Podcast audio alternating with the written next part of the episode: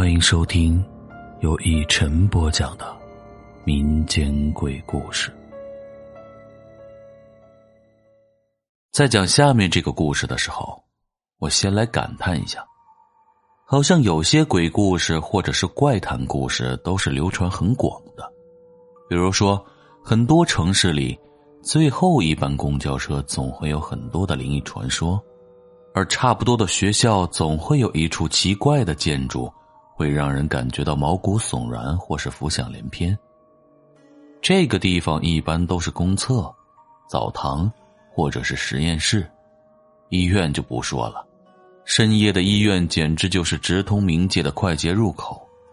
毕竟，这差不多都是有人咽气儿，也有人出生的，是真正的打通了阴阳之界，比寻常其他的地方多点怪事儿也不稀奇。但是有些奇怪的生物，如果说是虚构的，为何中国这么大，在各个地方都有流传有关于它的恐怖传说呢？下面要讲的，就是我们老家广为流传的一种恐怖生物——化骨扇。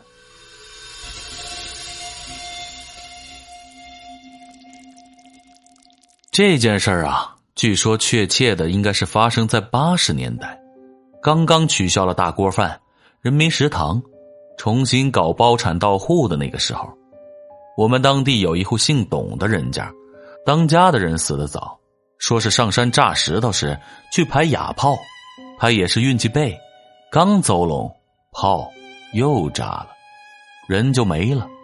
他老婆守着一个独养的儿子，没改嫁也没找上门亲，吃了常人都吃不了的苦。好不容易把一个小小子拉不大，娶了媳妇儿又生了个胖孙子，自己也跟油灯似的，从一个风韵少妇熬成了干瘪的老太太。但是大家都说这老婆婆也没白吃苦，总算是儿子大了，孙子也有了，把董家这户人家算是撑起来了。以后就等着享清福了。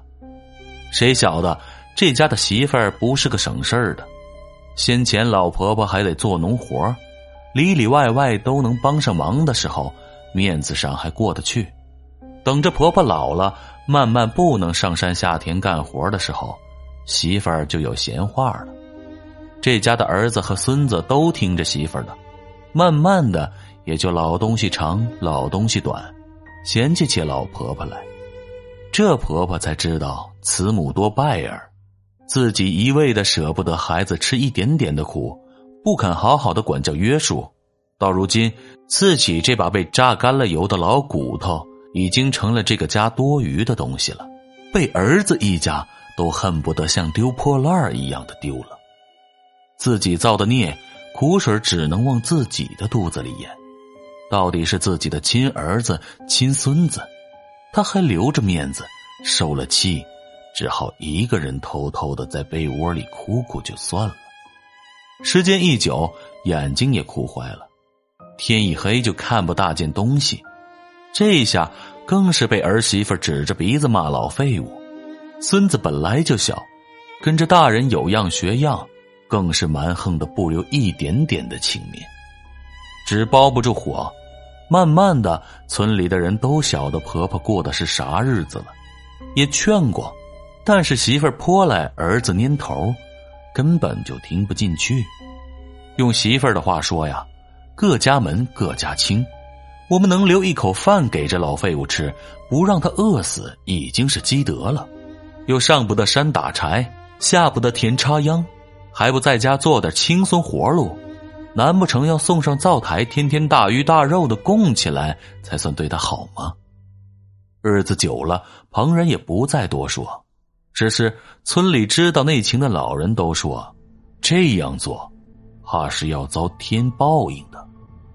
也不知道是不是真的报应。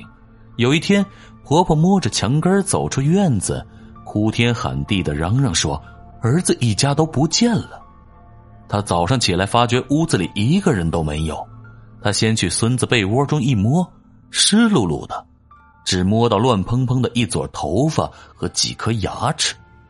儿子和媳妇那屋也是，婆婆坐在地上，淌眼抹泪，哭得上气儿不接下气儿，早把众人给惊动了。聚拢过来的人都吓了一跳，婆婆手上、脸上、衣服上全是血。董家一家三口都离奇的失踪，生不如死。但是那些乱蓬蓬的头发和牙齿表明，就算这三个人还活着，怕也是境况凄惨。就有好事的人赶快去报了警，村长和支部书记、大大小小的官员们也都来了，谁也说不出来个一二三。难道有人入室抢劫掠财，或是帮婆婆打抱不平，失手把人弄死了？大家虽然觉得这一家三口不是什么好人，但是人命关天，还是得寻出个事情的真相来。问婆婆昨晚是否有什么特别的情况，婆婆说没有，昨天晚上也没听见有人打动啊。他眼睛不行，耳朵倒还不聋，三个大活人，咋说不见就不见了？现在就剩下一床的血水和头发、牙齿了呢。听婆婆这么一说，一个老人突然问婆婆：“你们屋子里头是不是昨天晚上吃黄鳝了？”婆婆说：“是啊，你咋个晓得呢？”老头子一拍大腿喊道：“糟了，怕是遇到了化骨扇呐！”董氏婆婆还没有回答，和婆婆家只有一道院墙的邻居这时候插话了：“啥东西是化骨扇呢？不过我现在倒想起来了。”昨儿晚上你们吃什么了？好香啊！要不是你的媳妇一直是个不好相遇的人，我都硬是想端个碗过来蹭饭了。蹭饭？刚刚那个老头说：“幸好你命大哟，要不然哪怕喝上那一口汤，今儿个不见的就该是四个人了。我可不是吓唬你啊，这个东西毒得很，我还是小的时候听老辈人讲过。”有一种化骨鳝，人要是不小心吃了它，当时没事一两个时辰以后，全身皮肉都会化成血水，只留下头发和牙齿化不去。我以前还不信，现在是董家一家三口这个样子，难道不是吃了这种毒物的样子吗？大家伙一听，都七嘴八舌的问婆婆：“昨天究竟是怎么回事？她怎么没事？难道没有吃吗？”婆婆刚开始还遮遮掩掩不肯细说，架不住大家问，再说公安干警也在场，婆婆也就不敢隐瞒了，给大家讲了昨天晚上他家发生的事儿。昨晚上啊，他儿子放工回来时，的确是扔了一竹篓的黄鳝给婆婆，叫婆婆赶紧收拾出来，烧个红烧鳝段下饭婆婆眼睛不济，手脚也不是很灵便。但是怕儿子媳妇打骂，就紧赶慢赶的，忙忙的把鳝鱼段给收拾好了，剩下的脑袋和骨头架子，顺手就丢给了护院子的黄狗。只是那鳝鱼段一下锅，热油一烹，就飘出来一股奇香，连不是很馋荤腥的他都忍不住想尝一筷子，只是想起媳妇的嘴脸，还是没有吃。他把锅盖盖上了。那股香气却盖不住，让人一闻就直淌哈喇子，恨不得喉咙里能伸只手出来捞一块肉吃。现在想起来，他也觉得奇怪，他活了大半辈子，还真的没有闻过这么香的肉味连咸烟火熏眼睛，几乎从来不进灶房的小孙子都跑进来要揭锅盖，看看到底是什么东西这么香。婆婆怕他烫着，好说歹说劝了出去。又过了一会儿，饭也蒸好了，媳妇儿拿了一个海斗碗进来，准备把鳝鱼盛出来，端到了饭堂去吃。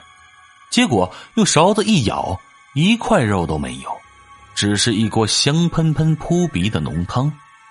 媳妇破口大骂，婆婆目瞪口呆，儿子和半大小子的孙子也跟着大骂婆婆不要脸，一个人吃独食。